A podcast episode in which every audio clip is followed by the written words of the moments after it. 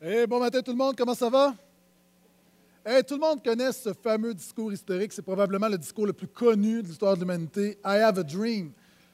Par contre, ce que vous savez peut-être pas, c'est que Martin Luther King s'est inspiré de la Bible pour des grands segments de son discours, notamment le livre d'Ésaïe, mais surtout le livre d'Amos, dans cette déclaration clé où il dit euh, Ne seront pas satisfaits, Amos 6.1, tant que la justice, l'équité coulera comme de l'eau.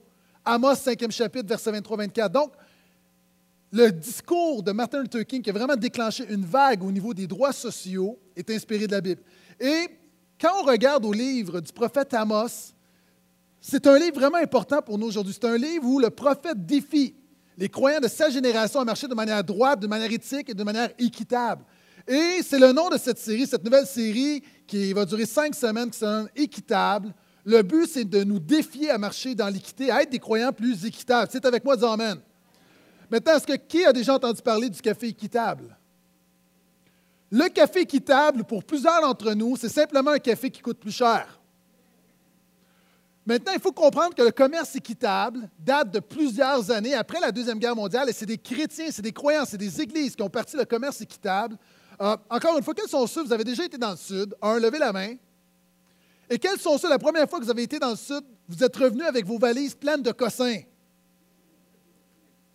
Plein de cossins négociés sur la plage. Et les croyants, déjà après la guerre mondiale, il y a des gens qui étaient en mission et se sont dit, c'est pas normal que des gens qui travaillent très fort, des artisans, des fermiers, et finalement, ils ont, ils ont à peu près rien pour leur œuvre. Donc, donc ce qu'on veut, c'est leur donner un prix plus juste. Donc, c'est pourquoi, par exemple, le café équitable coûte plus cher parce qu'il y a plus d'argent qui reste dans la poche de celui qui cultive le café. L'artisanat équitable coûte plus cher parce a plus d'argent qui reste dans la poche de l'artisan. Alors que tout le monde se graisse la patte dans la chaîne de consommation, l'idée, c'est de faire en sorte que celui dont c'est le travail qui est démuni, au lieu de l'exploiter, on est prêt au bout de la ligne à payer plus cher afin d'être équitable. Si tu es avec moi, dis Amen. Et ça nous vient du prophète Amos. Si tu as une Bible, donc ouvre d'emblée avec moi dans le livre du prophète Amos. C'est dans l'Ancien Testament pour nos amis moins familiers avec la Bible. Euh, Amos dans l'Ancien Testament. Si tu ne sais pas exactement c'est où, ouvre ta Bible à peu près en plein centre. Tu devrais être autour des psaumes. Va vers la droite. Tu devrais passer au travers Ésaïe, au travers Jérémie, Ézéchiel, Daniel. Continue, lâche pas. Osée, Joël, Amos. Si tu es rendu à Malachie, reviens. OK? Si tu es rendu dans l'Apocalypse, ferme ta Bible et attends. OK? Ça va, ça va bien aller. On est avec toi. Maintenant, l'équité, c'est favoriser celui qui est défavorisé. Et on va regarder vraiment cinq messages. On va être ensemble pendant cinq semaines sur le livre du prophète Amos où on va regarder ce que Dieu a à nous dire. Donc, chapitre 1, le verset 1. Si vous y êtes, dites Amen. Voici comment le livre commence. Parole d'Amos, l'un des éleveurs de Tekoa, ce qu'il a vu au sujet d'Israël au jour d'Ozias, roi de Juda, et au jour de Jéroboam, fils de Joas, roi d'Israël, deux ans avant le tremblement de terre. Première chose que je veux déclarer ce matin, Amos est le prophète biblique du 450. Amos est un prophète de banlieue. Et avant de parler de la banlieue, simplement réaliser que le livre commence en disant Parole d'Amos ou prophétie d'Amos. Il faut comprendre, euh, cette semaine, j'enseignais les livres prophétiques à l'ITF et, je disais aux étudiants, un des problèmes à bien interpréter les prophètes, c'est que souvent on a une définition séculière du mot prophétie au lieu d'avoir une définition biblique. Lorsque les prophètes, lorsqu'on regarde les prophètes, souvent on a une image de prédiction. Maintenant, est-ce que tu sais qu'il y a seulement 5% du matériel prophétique qui est prédictif? Est-ce que tu savais que 95% du matériel 95% des prophéties annoncées par les prophètes étaient non pas des prédictions, mais des prédications à leur génération. Donc, évidemment, il y a un aspect eschatologique dans les prophéties, c'est-à-dire un aspect de la fin des temps. Mais la majorité de ce que tu lis dans les prophètes, c'est un message pour leur génération. En fait, le prophète est avant tout un prédicateur. C'est quelqu'un qui regarde à la parole de Dieu et qui prêche la Bible à sa génération, à sa nation. En fait, un prophète fait ce que je fais ce matin. Et oui, il y a un volet prédictif. Mais c'est important de comprendre le message de la parole de Dieu qui est donné. Et ce qui est intéressant, c'est que Amos n'est justement pas un prophète professionnel. Vous savez, des hommes, c'était leur job, c'était leur carrière, leur vocation, leur appel d'être des prophètes. Amos, c'est un éleveur. Amos, c'est un laïc. Amos, c'est un gars qui a une job de 9 à 5. Amos, c'est un prédicateur, mais c'est un gars qui n'est pas nécessairement au temple. C'est pas un gars qui est à la synagogue. C'est pas un gars qui est à l'église. C'est un homme qui a une job et c'est un homme dont Dieu s'est servi de lui justement pour annoncer une parole aux gens autour de lui. Amos, c'est quelqu'un qui est éleveur et les commentateurs pensent qu'Amos, c'était quelqu'un qui, était un superviseur parce qu'en Israël, on élevait le, le, bétail. L'idée, on vendait la laine de grande qualité aux gens autour, aux nations autour. Donc, lui, c'est un superviseur. En fait, Amos est un superviseur de PME.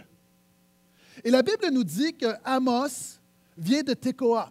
Tekoa, c'est à peu près à 20 km de Jérusalem. C'est un gars de la banlieue.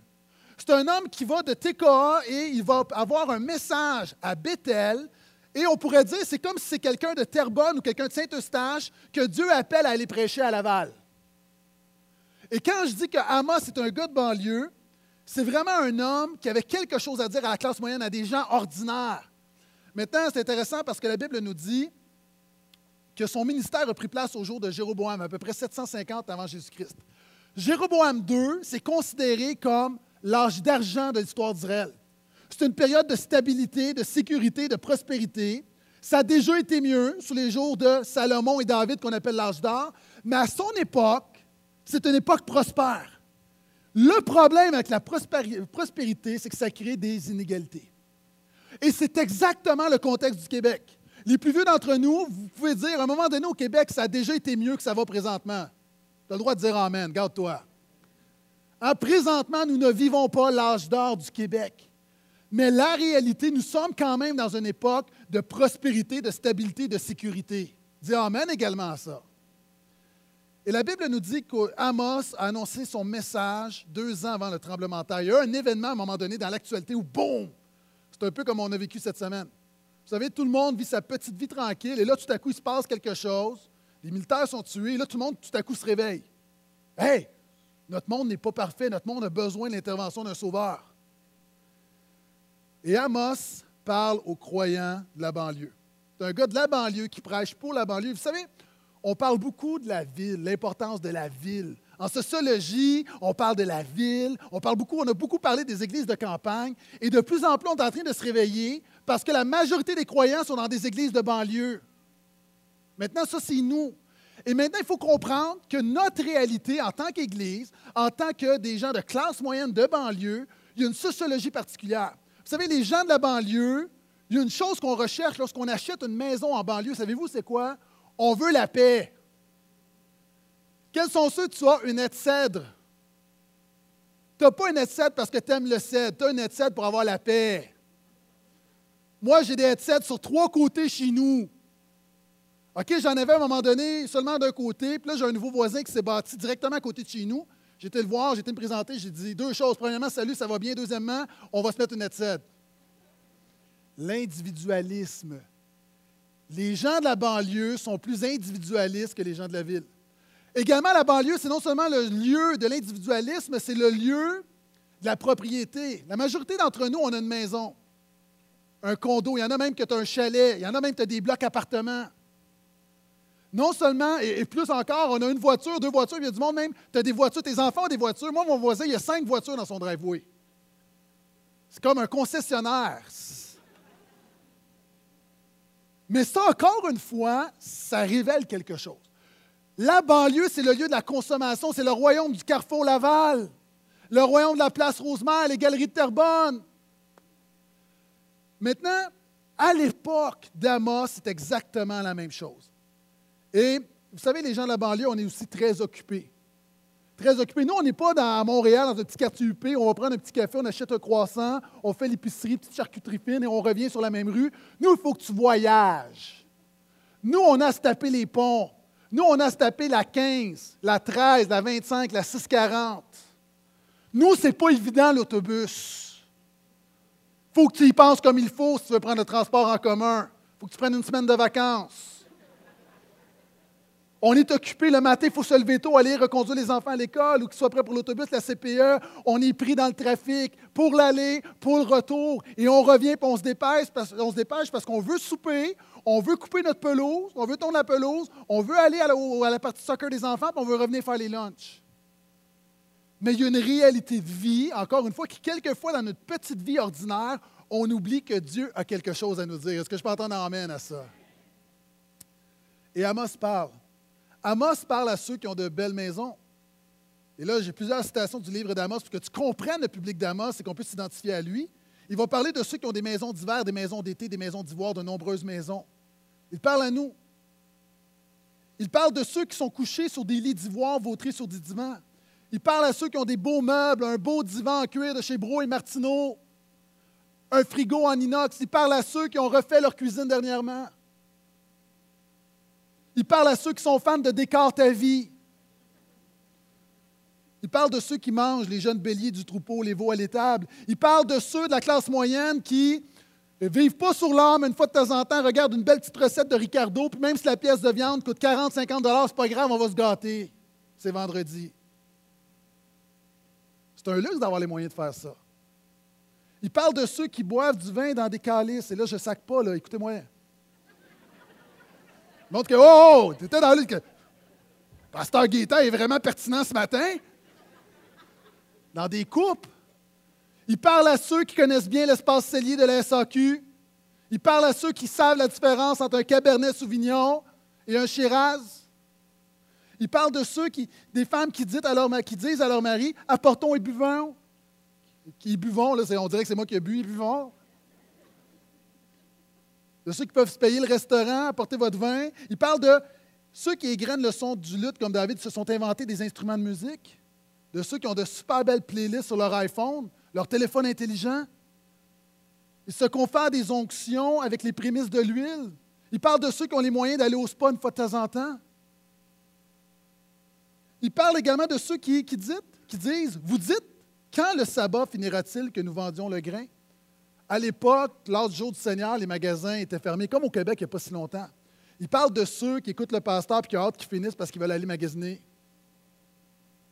Hein, on va à l'église, là, c'est fait, on se libère, mais non, on a, on a un gros après-midi de magasinage. Il parle de ceux, il dit, le prophète Amos va parler d'un homme et son père qui vont vers la même fille. Il parle d'une société hyper sexualisée. La rive nord, Laval, le royaume des bars de danseuses, des salons de massage, et dans nos maisons, la pornographie, c'est la réalité qu'on vit.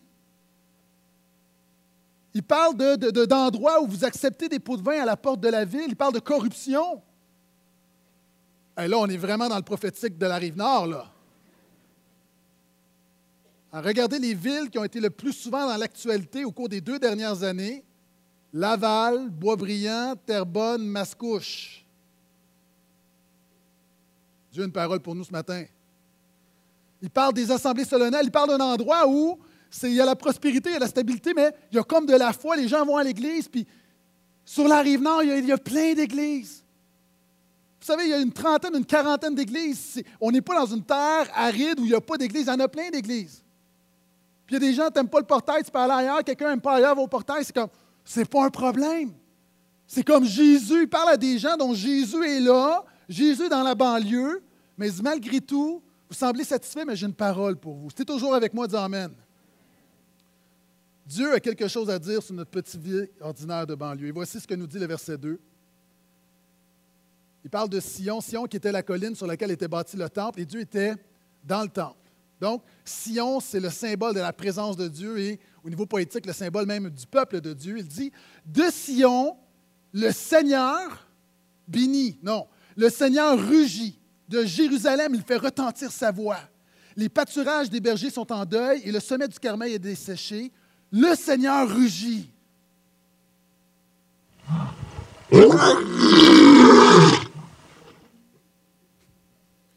Il y a du monde, tu viens de comprendre c'est quoi Amos. Amos, tout à coup, c'est comme, oh, un petit, un petit palpitement, il y a quelque chose. Amos veut éveiller la conscience des gens qui sont devant lui. Et dites-moi, mes amis, pourquoi le lion rugit? Le lion rugit pourquoi? Parce qu'il s'apprête à bondir. Le lion ne rugit jamais pour rien. Dieu ne parle jamais pour rien. La parole de l'Éternel ne revient pas à lui sans effet non seulement la parole de Dieu porte un fruit, mais elle appelle une réaction. Si tu es avec moi, dis Amen. Et quand Amos dit, voyez-vous, le Seigneur rugit, ce n'est pas juste une parole, ce n'est pas juste comment on y bénit, le Seigneur rugit, Et lorsqu'on vient à chaque matin, ah, je vais dire quelque chose de terrible que je n'ai pas dit à la première réunion. Est-ce que vous savez qu'à chaque fois qu'on met nos fesses sur une chaise dans une église, on se rend redevable devant le Seigneur? On se rend redevable. À chaque fois qu'on entend la parole de Dieu, on s'engage devant le Seigneur. À chaque fois, le Seigneur rugit. Restez quand même jusqu'à la fin de la réunion. Maintenant, qu'est-ce qui fait rugir le Seigneur? selon vous, là, qu'est-ce qui brise le plus le cœur de Jésus? Qu'est-ce qui fâche le plus Jésus? Tu sais, il y a des gens qui disent hey, ça, ça vient me chercher, là. Qu'est-ce qui vient chercher Dieu? Il y a plein de choses qui viennent chercher Dieu, mais quelle est la chose numéro un? Vous savez, nous, les chrétiens, on pense souvent que c'est les péchés spirituels. On met beaucoup d'accent sur les péchés spirituels, sur la sainteté, sur la moralité, sur notre dévotion, sur notre communion, notre vie de prière, la lecture de la parole, d'être à l'Église, sur notre consécration, renoncer au péché. On met beaucoup d'accent sur les péchés spirituels. Amen. Mais est-ce que vous savez que pour Jésus, Jésus réagit plus au péché relationnel qu'au péché spirituel? Je répète pour que tout le monde me comprenne bien. Et si tu as quelqu'un qui dort à côté de toi, donne-lui un coup de coude parce que ça, c'est important. C'est important vraiment pour la série. Jésus réagit plus au péché relationnel qu'au péché spirituel. Là, il y a des gens qui disent Voyons donc. Je, sais comment ça marche. M'écouter, puis tout le monde me dit en même, mais j'entends les gens réfléchir. Puis je sais qu'à l'heure que je dis, il y a des gens qui Même pas vrai. Donne-moi un verset, je vais t'en donner trois. Même plus que ça. Jésus dit si un jour tu arrives pour offrir ton offrande au Seigneur et que là tu réalises que ton frère a quelque chose contre toi, laisse-le ton offrande et va te réconcilier avec ton frère. Est-ce qu'il dit offre ton offrande quand même, Dieu va te pardonner? Il dit non, laisse faire le spirituel, occupe-toi du relationnel. C'est quoi les trois grandes valeurs du christianisme? Trois choses qui demeurent à jamais. 1 Corinthiens 13, 13. L'amour, la foi, l'espérance. Écoute-moi bien.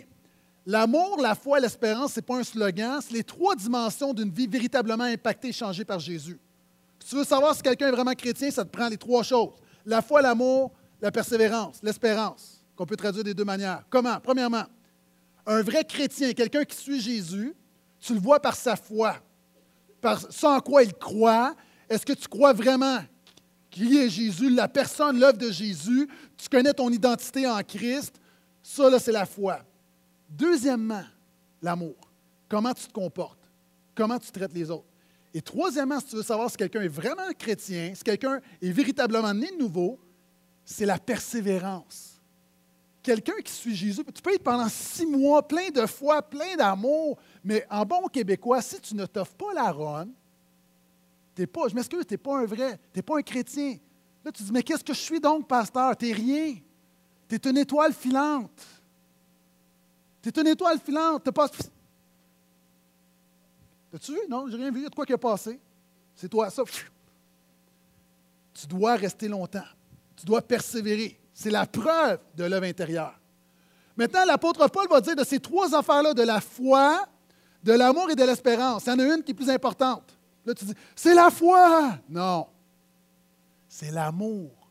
L'apôtre Paul, comme Jésus déclare que le relationnel est plus important que le spirituel. C'est très lié, comprenez-moi bien, je le dis sépare pour qu'on puisse bien saisir.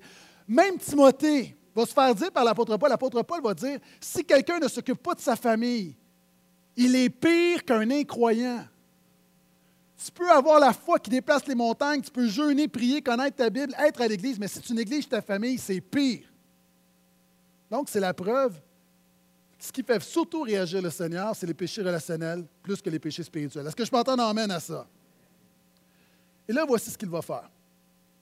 Si on regarde ensemble, si vous avez une Bible, regardez dans Amos, chapitre 1 et 2. Je vais couvrir ça rapidement. On ne va pas lire tous les versets. Je vais juste te donner une vision d'ensemble pour comprendre le contexte. À partir de la semaine, dans deux semaines, on va rentrer dans le concret. Amos commence, après son introduction, avec des prophéties contre les nations. Donc, Israël avait des voisins et Amos a une parole pour chaque voisin, pour les Phéniciens, pour les Philistins. Il va aller de l'autre bord, pour les Araméens, pour les Ammonites, pour les Moabites, pour les Édomites, les petits voisins autour, qui étaient généralement des ennemis. Et voici le pattern. Il va dire la chose suivante. Ainsi parle le Seigneur. à cause de trois transgressions de Damas, qui était la capitale d'Aram, donc il va nommer la capitale symboliser toute la nation, à cause de trois transgressions, à cause de quatre, je ne révoquerai pas mon arrêt. OK, on va arrêter ici. Qu'est-ce qu'Amos veut dire? Vous savez, les prophètes, c'était des gens bizarres qui s'exprimaient de manière bizarre. Et à l'époque, lorsque tu nommais trois éléments, puis tu en rajoutais un quatrième, c'était pour démontrer la goutte qui a fait déborder le vase.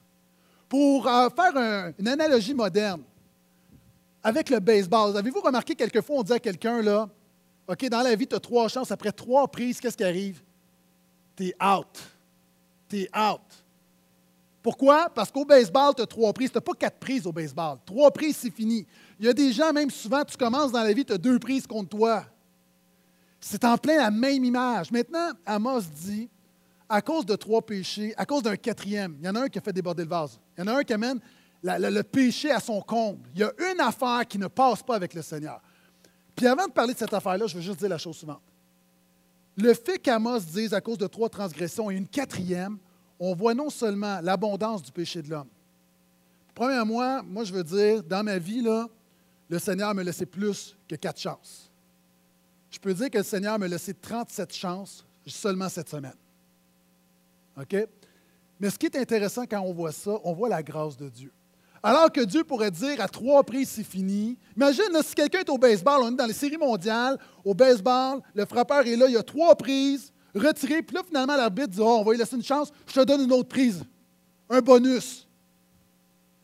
Là, tout le monde dit ben, voyons donc, tu ne peux pas changer les règles. Maintenant, notre Dieu, dans sa grâce, est patient et nous donne de nombreuses chances. Est-ce que je peux entendre amène à ça? il y a des gens qui voient même dans un contexte de jugement, on voit la grâce de Dieu.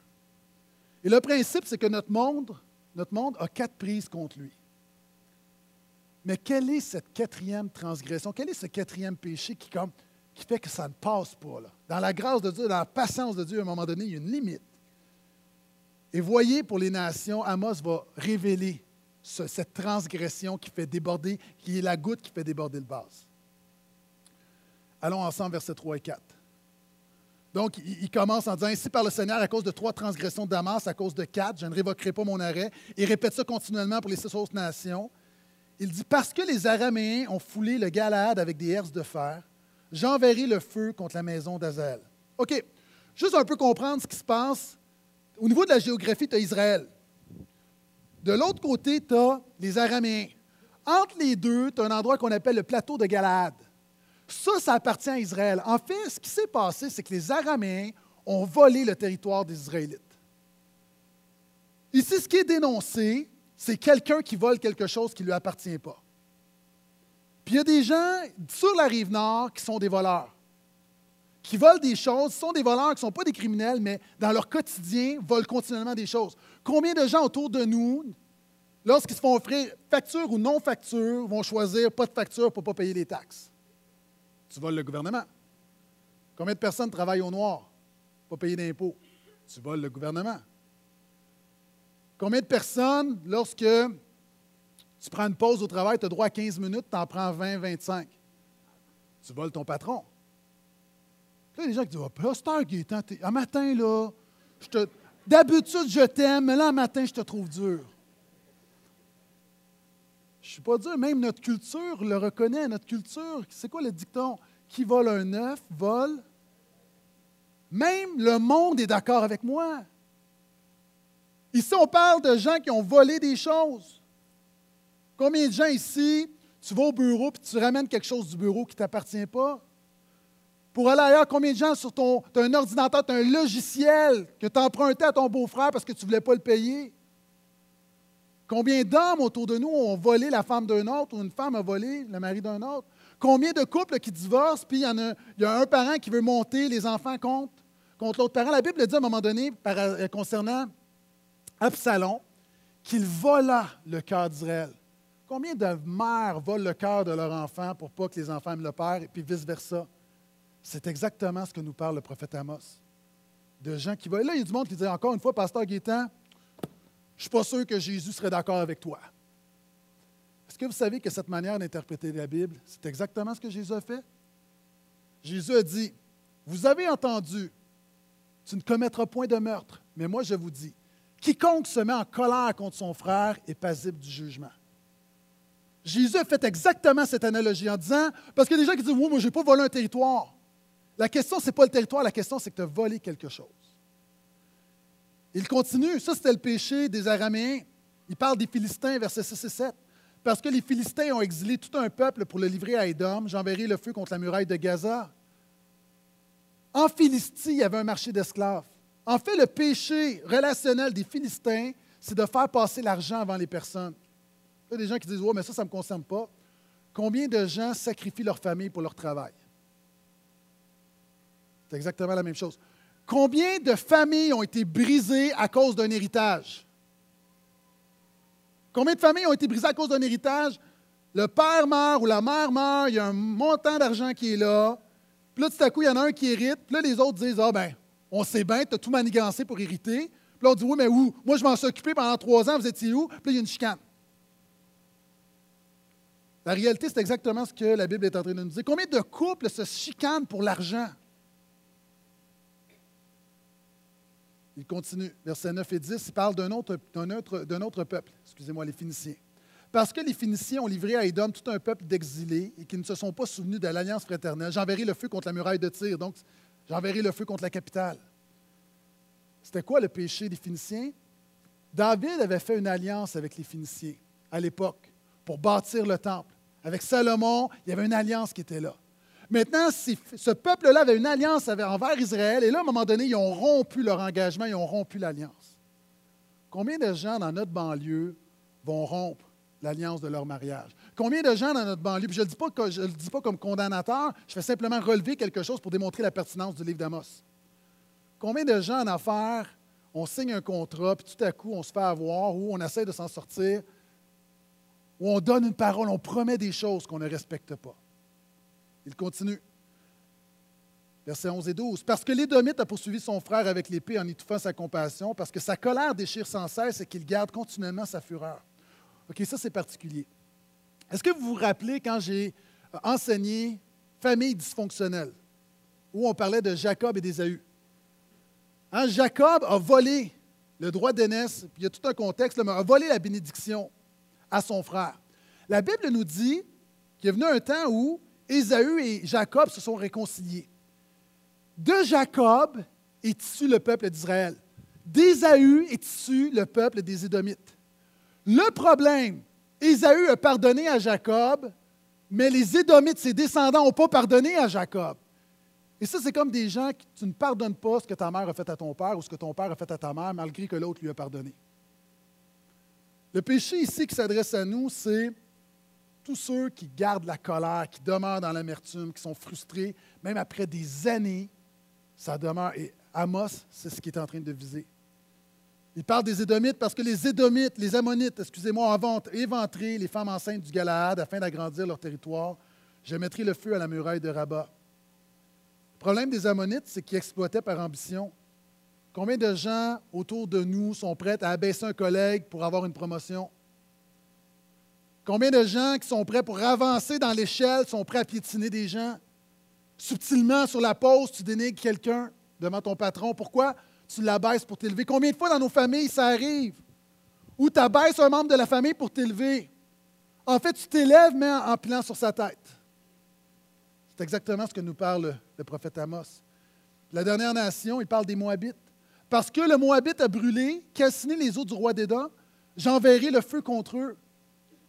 Le problème des Moabites, c'est que, écoutez, ils continuent à vouloir se venger même après la mort. Leur ennemi est mort, puis ils vont brûler ses os. Comme si. Et ça, c'est exactement ce qui arrive. Il y a des gens, là, qui un membre de ta famille qui te fait quelque chose, ton père t'a blessé, ça fait 20 ans qu'il est mort, ça fait 20 ans que tu y en veux. Il est mort. Non seulement on y en veut, on continue de le discréditer. Il y a des gens ici, là, tu continues à maintenir de quoi? Je vais aller ailleurs. Il parle d'un manque de respect pour les morts, c'est macabre. Puis aussi là-dedans, moi, je vois le, péché de voyeurisme. Combien de gens autour de nous, lorsqu'ils ont entendu parler qu'il y avait quelqu'un qui s'était fait décapiter, un journaliste, au Moyen-Orient, ont été sur Internet pour voir la décapitation? Je n'ai pas besoin de la voir. Combien de gens présentement, il y, a, un, procès pour un homme narcissique, un homme qui a eu une agression, qui a eu une relation sexuelle avec un autre homme, puis il lui a coupé la tête, puis il est parti à l'autre bout du monde. Vous avez tous entendu parler de Magnota. Puis retenez bien ça parce que c'est la dernière fois que je nomme son nom. On était le à l'autre bout du monde, puis cet homme-là là, a mis ça sur le web, puis l'idée, là, c'est d'être. Et présentement, c'est dans les médias mur à mur. Savez-vous quoi? Moi, j'ai pris une décision à un moment donné. Ça m'a tellement révolté, je me suis dit, moi, je ne contrôle pas ça. Mais ce gars-là est un narcissique qui veut mon attention, puis les médias nous en donnent. Moi, je ne contrôle pas ça. Une chose que je contrôle, je ne te donnerai pas une miette de mon attention. Donc, pour moi, là, la meilleure chose, la meilleure réaction, c'est juste de l'indifférence. Je vois dans les, je vous dis, j'écoute les nouvelles, il est là, je zappe. Je lis dans le journal, je zappe. Pourquoi? Je ne te donnerai pas une miette de mon attention. Maintenant, il y a une réalité. Au palais de justice, il y a plein de monde qui sont là. Il y a plein de monde qui sont là. Puis même souvent, les chrétiens, on est dans le voyeurisme. Puis Amos dit, est-ce que vous oubliez qu'il y a quelqu'un qui a souffert derrière ça? Est-ce que vous, oubliez que quand on regarde où il y a toutes sortes de sites macabres, est-ce que vous oubliez qu'il y a de la souffrance, il y a de la douleur derrière ça? Est-ce que vous êtes rendu à une place où vous avez tellement déshumanisé vos vies que vous ne voyez pas qu'il y a des gens derrière ça? Et pour toutes ces raisons, Amos annonce le jugement de Dieu, puis il dit J'enverrai le feu contre ce monde. Vous pouvez penser à cette histoire d'un père qui s'en va avec son fils, et euh, son petit-fils a 4 ans. Ils vont dans une montagne, et tout à coup, le petit tombe. il fait Aïe aïe! Aïe aïe! Aïe aïe! Aïe! L'écho. lui, il est comme. Première fois qu'il voit ça, petit gars de la ville. Là, c'est comme. Peureux! Peureux! Peureux! T'es qui? T'es qui? T'es qui? Là, son père, il regarde son père, son père dit Je vais t'expliquer c'est quoi. T'es bon, t'es bon, t'es bon. T'es capable, t'es capable, t'es capable. Tu vois, les gens appellent ça l'écho, mais en fait, là, ça, c'est la vie. La vie te renvoie ce que tu lui donnes. Et Dieu en fait, parce que souvent les gens, on est mal à l'aise avec le jugement de Dieu. Puis on dit, ben Dieu va envoyer le feu. Mais avez-vous vu ce que, avez-vous vu le résultat du péché de l'homme? Alors que le péché abonde, et nous, dans une ère de grâce, de salut en Jésus, on oublie on oublie combien le jugement est grand et combien de ce quoi nous avons été épargnés, c'est glorieux et c'est grand, et combien notre salut est grand. Parce que si Dieu me traitait selon mes péchés, mes amis, nous sommes dans cette gang-là. Et la même manière que l'écho amplifie ce que tu mets, le jugement de Dieu amplifie le péché de l'homme. Et voyez ce qui se passe. On continue. Jusqu'à maintenant, les, Israélites entendent le message d'Amos et disent Amen, preach it, brother. Pourquoi? Écoutez, le jugement, Amos annonce le jugement sur les ennemis d'Israël.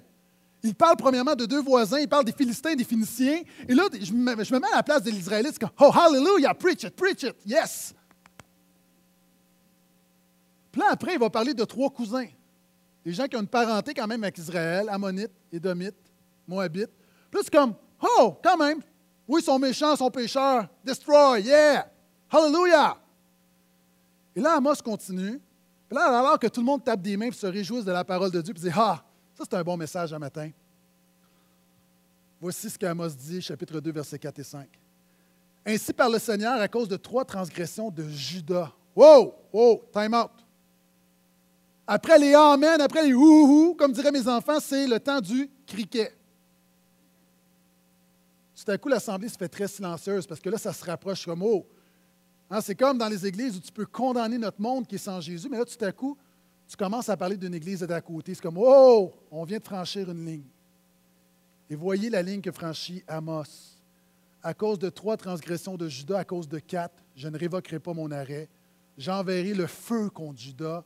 Il dévorera les palais de Jérusalem. Il faut comprendre qu'à l'époque, on est en 750 avant Jésus.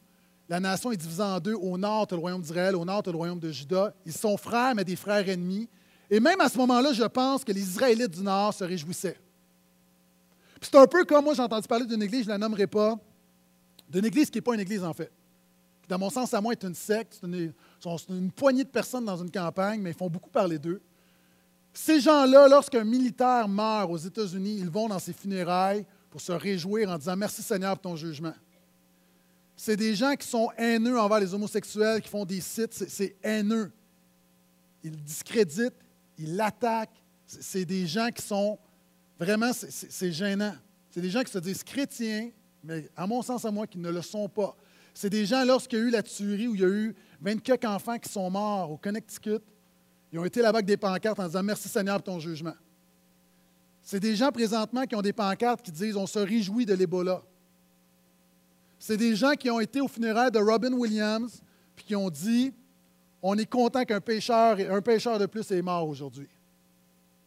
Moi, quand je vois cette gang-là, je me sens un peu probablement comme les Israélites qui voient où Amos annonce le jugement sur Judas, sur oui, ils sont chrétiens, mais entre guillemets. Moi, quand je vois cette gang-là, je dis Seigneur, envoie le feu. Ma réaction charnelle, c'est envoie le feu.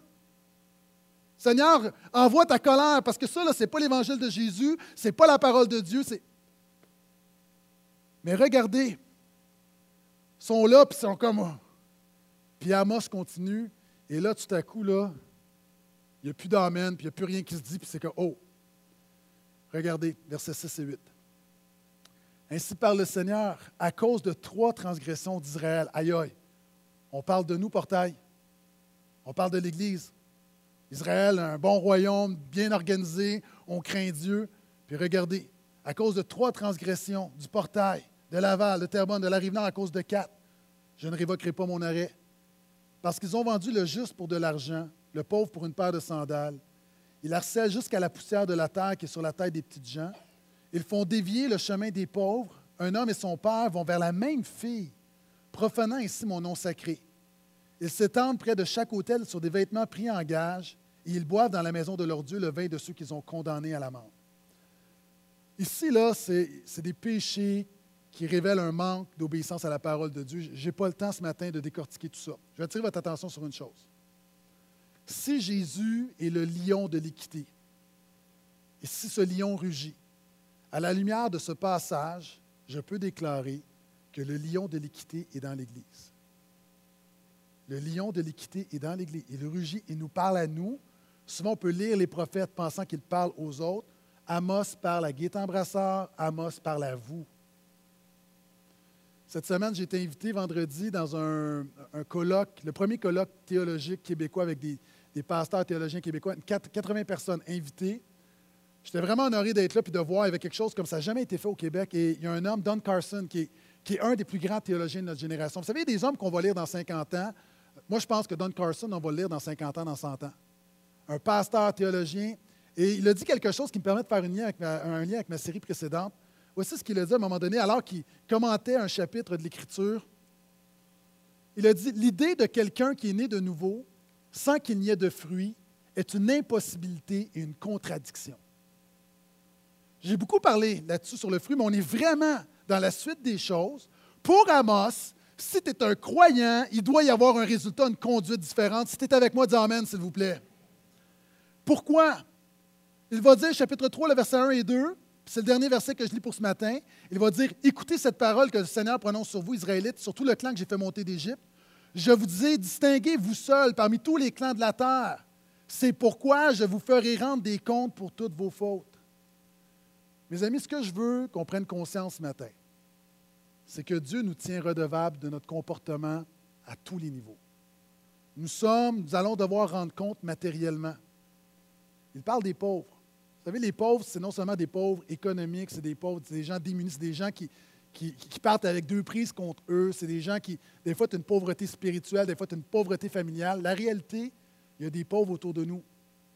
Mais juste au niveau global, est-ce que vous savez, j'ai lu cette statistique qui nous dit qu'à tous les cinq secondes, il y a un enfant de moins de 10 ans qui meurt de faim sur la Terre. Si vous êtes une famille de classe moyenne, de banlieue ordinaire comme la mienne, est-ce qu'on en jette de la nourriture dans un mois? Puis pas juste est-ce qu'on jette de la nourriture. L'idée, ce n'est pas de condamner, c'est juste de nous faire réaliser. Ça fait cinq secondes, il y en a un qui vient de mourir. Alors que dans notre nation, on a des ressources, on n'a jamais autant mangé de notre vie, puis il y a même un problème d'obésité, il y a 57 000 personnes qui meurent de faim par jour. Moi, je crois que Dieu va nous demander des comptes. Je pense qu'on va devoir rendre compte socialement. Combien de gens se disent chrétiens, mais sont racistes, sont xénophobes? Combien de gens? On va devoir rendre compte. Dans la Bible, lisez votre Bible comme il faut, puis vous allez vous rendre compte combien Dieu demande à Israël de prendre soin de l'immigrant.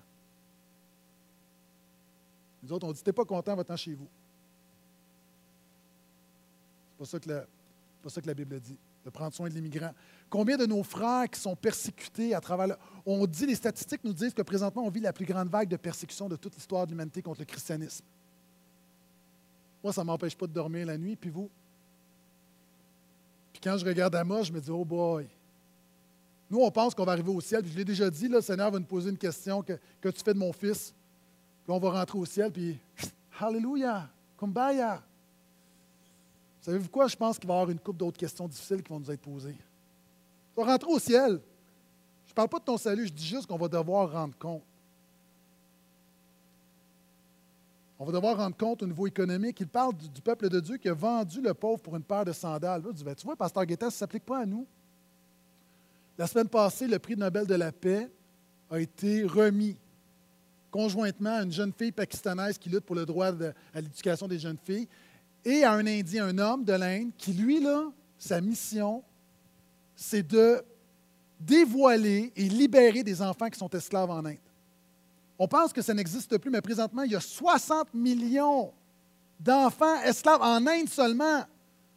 On est combien au Canada? 25, 30? 25. Deux fois la population du Canada, seulement en Inde, des enfants esclaves. Puis il y a des familles derrière ça. C'est que les parents sont rendus tellement pauvres qu'ils se vendent à des gens qui, font de la guinée, qui font des sandales. Et les enfants sont là, puis les enfants vont travailler comme une vingtaine d'heures, puis après ça, ils vont dormir quatre heures à côté de la machine à coudre. C'est de l'esclavage. Et savez-vous quoi? Il y a plein de gens ici, on ne le sait pas, mais on porte des vêtements ou nos souliers sont le produit de l'esclavage. Et je ne vous condamne pas. Je fais juste dire que moi, quand je lis le prophète Amos, puis on va voir ensemble pour trouver des clés, puis voir, souvent, c'est qu'on ne sait pas, mais c'est une chose de ne pas le savoir, mais c'est une autre chose de juste pas s'en préoccuper. Et moi, imaginez-vous, peut-être que ce matin, je vous prêche, puis ma chemise a été cousue par une petite Indienne esclave en Inde. Est-ce qu'on s'entend qu'à un moment donné, c'est comme un non-sens, je peux prêcher Jésus comme tu veux, à un moment donné, quand je vais me présenter devant Dieu, il va me poser quelques questions? Est-ce que les gens vont dire, oui, mais on ne sait pas? L'ignorance dans notre génération est un choix. Avec toutes les ressources qu'on a, c'est un choix. Moi, je vous dis, là, je lis Amos, puis je me dis, OK, il faut que je m'informe. Il faut que je m'informe parce que je vois des affaires, puis je me dis, il y a quelque chose dans mon cœur, Saint-Esprit parle, je me dis, je ne peux pas continuer à garder ce style de vie sans me préoccuper, parce qu'un jour, on va avoir des comptes à rendre. On va avoir des comptes à rendre au niveau environnemental. au niveau des, des, Moi, les bouteilles d'eau, là, j'en prends je ne sais pas combien par semaine. On parle d'essence, on parle de toutes sortes de choses. au niveau social, est-ce que vous savez qu'au Québec, puis dans certains endroits, il y a un quota pour le lait, et lorsqu'un fermier a plus de lait, ben, il ne peut pas vendre son lait, il faut qu'il jette. Combien de gallons de lait qu'on jette alors qu'il y des enfants qui en auraient besoin, mais non parce qu'on a un quota. Et, je suis naïf, je sais, je suis naïf. Je connais plein des gens qui vont dire Oui, mais il y a tout un système qui été établi. Je comprends tout ça, là, mais je dis au bout de la ligne, on gaspille quand même des ressources. Juste une question que je pose. Je sais que c'est complexe. Si c'était simple, on n'aurait pas ce problème-là. Mais en tant que chrétien, Dieu va nous tenir redevables. Dieu va nous tenir redevables au niveau sexuel. On parle d'un homme et son père qui vont vers la même fille. Et là, on pense que c'est une affaire de débauche particulier. Mais non, probablement qu'on faisait allusion à l'époque, tu avais, toutes sortes de faux dieux, puis une manière d'adorer les dieux, c'est que tu avais des prostituées sacrées. Puis le père allait voir la prostituée, puis la fille allait voir. au bout de la ligne, il allait, les deux convoitaient la même fille. Ben, c'est exactement ce qu'on vit aujourd'hui avec notre société hyper sexualisée, où le père et, la vont, le, père et le père et le fils vont convoiter la même fille sur Internet. J'ai déjà dit ici, puis en passant, la pornographie, ce n'est pas une affaire seulement de gars, là, on en parle surtout, mais c'est plus large que ça. J'ai déjà dit, vous savez, tout le monde, beaucoup de gens, les chrétiens, on sait la pornographie, puis c'est pas, pas là que je vais aller. Je veux juste qu'on réalise, puis je l'ai déjà dit, la majorité d'entre nous, ou la totalité, on est, tous, on est tous indignés contre le trafic sexuel. Des filles qui, en, en, ex, en Russie, qui se font kidnapper, qui se font rentrer dans un réseau, puis on les amène en Europe, puis on, puis on les force à se prostituer, puis pornographie. Puis on est tous d'accord. Ce qu'on ne comprend pas, là, c'est que ça, c'est l'aboutissement d'une grande chaîne où il y a une génération qui demande plus, plus, plus de pornographie, plus d'industrie sexuelle. Puis évidemment, oui, il y a des filles qui sont là par choix, mais je ne crois pas que c'est la majorité. Puis même si elles sont là par choix, elles mettent le doigt dans un engrenage où il y a tout un système, où il y a de l'exploitation, et ultimement, on en arrive à du trafic sexuel. Ce que je dis, c'est que dans la chaîne, là, nous, on dit, oh, je ne suis pas d'accord là, mais c'est nous qui part la chaîne en allant sur des sites pornographiques. Ou juste dans cette culture de consommation. Puis pas juste site Internet, là. Il y a des femmes, vous êtes là, puis vous dites, vous êtes toutes indignées mais encore une fois, dans vos soaps, euh, la madame a trompe le mari à qui mieux mieux, puis vous n'êtes pas offusqué, là. Ce que j'essaie de dire, c'est qu'il y a toute une éthique, une équité qui dépasse souvent ce qu'on pense. Et Amos dit, voyez-vous, vous allez devoir rendre des comptes. Rendre des comptes spirituellement. Savez-vous ce qui est un peu paradoxal, c'est qu'à l'époque, les gens étaient bénis, ça allait bien, étaient prospères. C'est que les gens se disaient, mais ça va bien. Et Amos est en train de dire à sa génération, faites attention, votre prospérité peut devenir une malédiction. Souvent, on dit, on l'a entendu dans des prédicateurs dire le Canada est fondé sur la parole de Dieu, c'est pour ça que Dieu nous bénit, puis nous sommes préservés, puis oh, on se calme. OK, on se calme. C'est pas comme ça que ça marche. OK, c'est pas si Dieu nous traitait selon nos péchés, le Canada serait un pays pauvre. C'est pas comme ça que ça marche. Et Amos dit, vous allez devoir rendre des comptes. Et encore une fois, frères et sœurs, ce n'est pas par condamnation. Ce que je veux, c'est c'est un peu prophétique, nous réveiller, éveiller nos consciences et dire Seigneur, est-ce que ça se pourrait que tu aies quelque chose à me dire dans ma vie de banlieue? Et c'est ce qu'on veut faire avec cette série équitable, alors que j'ai presque terminé. On va vous donner des exemples. Je dis on parce que l'équipe, on a travaillé l'équipe pastorale pour trouver des idées concrètement comment marcher de manière équitable, comment poser des gestes équitables. Une des choses qu'on va faire, non seulement on va vous en donner plusieurs au travers des messages, mais par exemple, dans les petits groupes, à la fin du mois, on va demander aux gens, au lieu de se réunir puis de, faire ce qu'on fait toujours autour de la parole, puis prier, puis s'encourager, on va vous encourager à sortir et à poser un acte d'équité. Ça peut être d'aller aider une maman, une voisine qui, pas une chrétienne, une maman, ça peut, mais encore une fois, l'idée, c'est de le faire à quelqu'un qui ne va pas nous rendre. À quelqu'un, une maman qui vient d'accoucher, qui est débordée, d'aller l'aider à faire son ménage, faire des tartes aux pommes, aller euh, ramasser ses feuilles, s'il y a de la neige, aller pelleter ou je ne sais pas, mais faire quelque chose pour quelqu'un. Amen. Et ce qu'on va vous encourager à faire, si vous êtes sur les réseaux sociaux, si vous n'êtes pas sur les réseaux sociaux, ce n'est pas grave. On en parle beaucoup, mais c'est un outil. Mais si vous êtes sur les réseaux sociaux, vous savez, il y a un mot-clé qu'on appelle un hashtag. On va vous demander de poster sur Twitter ou Facebook. Par exemple, j'ai fait une tarte aux pommes, pas pour vous vanter, mais mettez, j'ai, par exemple, j'ai été, j'ai été visiter une personne âgée que je connais qui n'a pas de visite. Vous l'écrivez, vous écrivez le hashtag portail équitable. Donc, les deux mots ensemble. Ça nous permet en même temps, lorsqu'on fait une recherche, de pouvoir regrouper tous les actes d'équité qui vont être faits au portail. Et ce qu'on veut, à la fin de cette série en décembre, le dernier message, d'avoir une grande célébration, de témoignages et de présenter tout ce qui a été fait.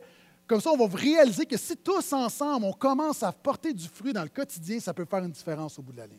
Amen.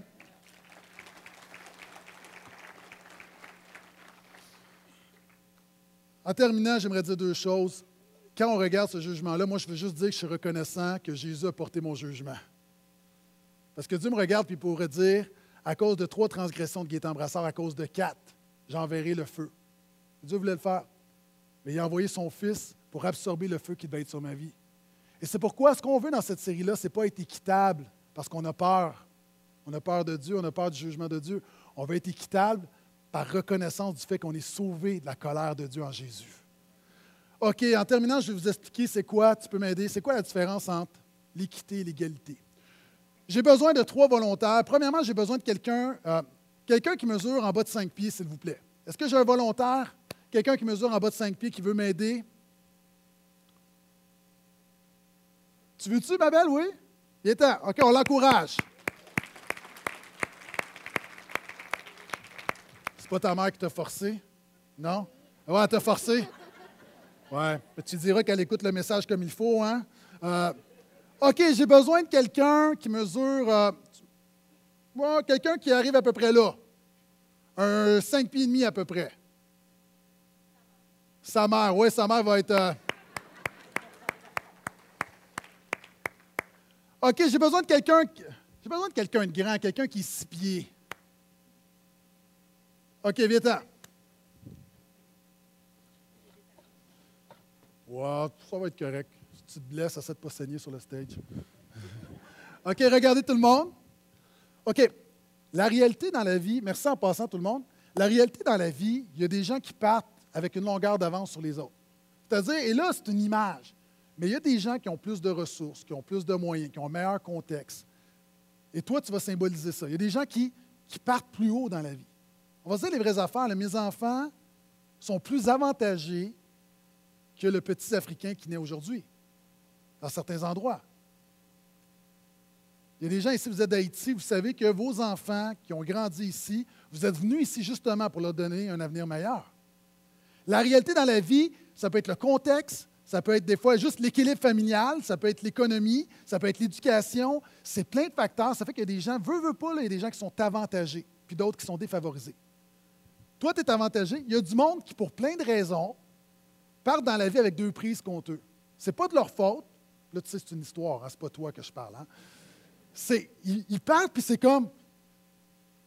Il leur manque de ressources, il leur manque des choses, sont défavorisés, sont désavantagés. Puis il y a du monde qui sont entre les deux. C'est-à-dire qu'ils s'en tirent pas pire, ils font leur travail, puis avec l'effort, ils vont réussir à.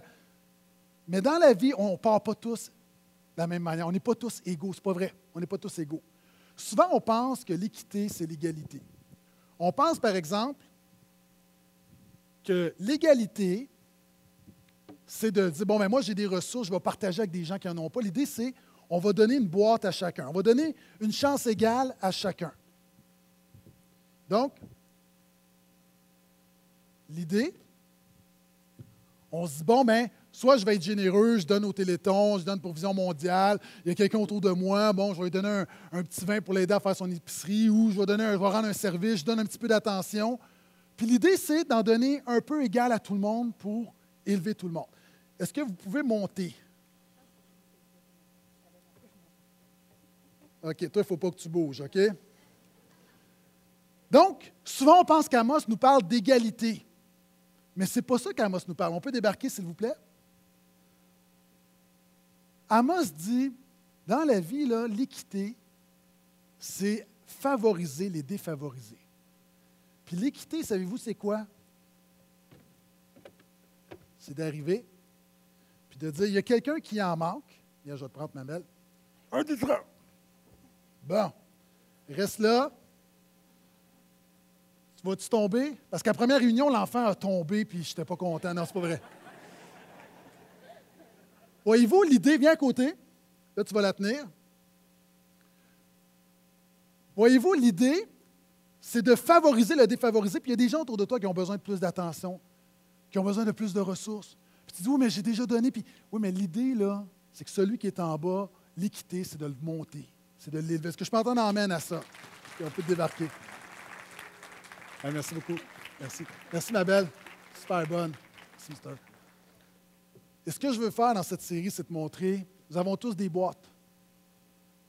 C'est de t'aider à, à qui je vais donner cette boîte, à qui je vais donner les boîtes de ma vie? À qui est-ce que, qui je peux favoriser, qui je peux avantager autour de moi? Quelles sont les personnes dans mon quotidien qui ont besoin de cette boîte-là, qui ont besoin d'être élevées? Amen? Est-ce qu'on peut se lever? Est-ce que j'aimerais simplement faire une prière pour lancer cette série pendant que l'équipe vient nous rejoindre? Et on veut terminer ce matin en, adorant le Dieu de la grâce, en adorant le Dieu grand et puissant qui, qui nous sauve, qui nous transforme et qui nous donne la puissance de marcher dans l'équité. Seigneur, je te remercie maintenant pour ta parole. Merci pour ton œuvre en nous. Merci de nous avoir sauvés, pardonnés, libérés, rachetés et de nous avoir envoyés. Tu nous envoies. Seigneur, donne-nous d'avoir des oreilles pour entendre le message du prophète Amos. Seigneur, viens à l'encontre de notre tendance naturelle qui, veut toujours se, qui veut se justifier, qui veut dire c'est pas pour moi, ou je fais ci, ou je fais ça. Seigneur, ouvre nos cœurs.